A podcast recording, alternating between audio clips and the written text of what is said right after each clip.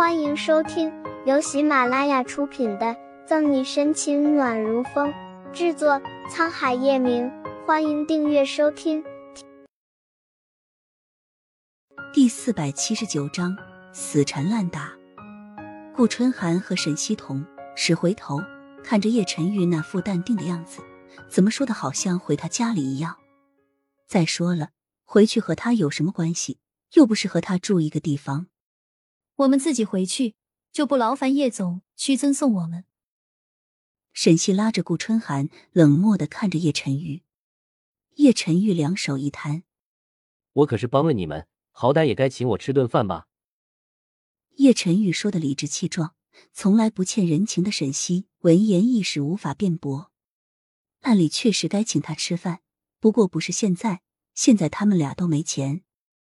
沈西拉过顾春寒，提醒。听见没？改天请你表哥吃顿饭，钱算我身上就行。走，回家。什么？顾春寒来不及反应，就被沈西连拖带拉的带走。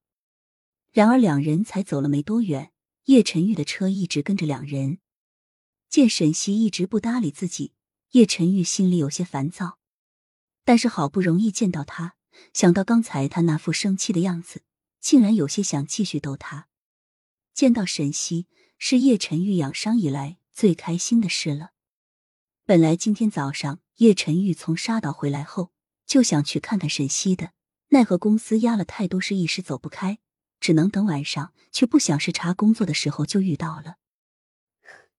嫂嫂，要不让表哥一起去吧？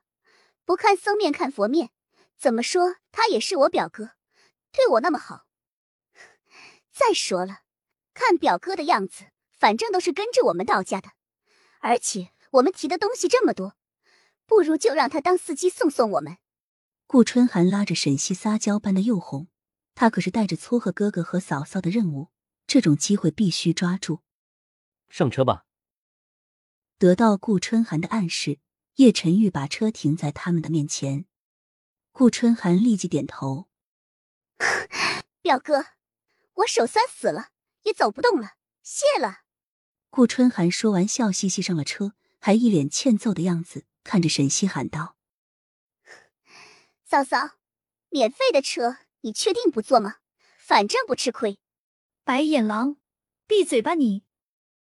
沈西恶狠狠的瞪了眼顾春寒。沈西可不认为打架都不含糊的顾春寒真的拎不了一点东西，虽然真的有点重。叶晨玉，我允许你去我们家了吗？你该干嘛干嘛去，不要来这浪费彼此时间。沈西对视着叶晨玉，警告：既然他们之间已经缘尽，他现在这般死缠烂打要去他住处，又是什么意思？你说什么？我听不懂。确定不上车吗？就不怕我先去了你家里，把你锁门外？叶晨玉下车，接过沈西手里的购物袋，勾起好看的唇角，故意挑衅。你敢？免费的干嘛不做？走开！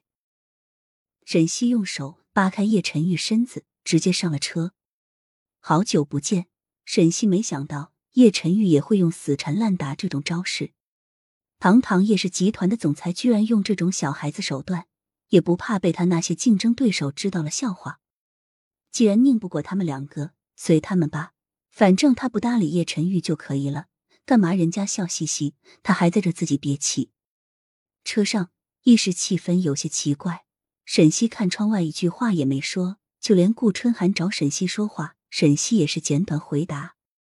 顾春寒猜想沈西生气了，便用求救的眼神看向前座的叶晨玉。叶晨玉找了几次关于沈西的话题，然而全被当空气，压根不搭理他。嫂嫂，你看你额头上。怎么长痘痘了？都说让你不要加班，你偏不听。看见某个人上火，能不长痘痘吗？顾春寒和叶晨玉。中途，顾春寒也多次试图找到话题和沈西交谈，然而结果只比叶晨玉好一点，不是被无视了，就是被怼回来。一路气氛诡异的回到公寓，沈西下了车，直接开门进了公寓。顾春寒和叶晨玉跟上一起。我来帮你。滚！沈西把菜分别放到冰箱，叶晨宇上前想要帮忙，被拒绝。本集结束了，不要走开，精彩马上回来。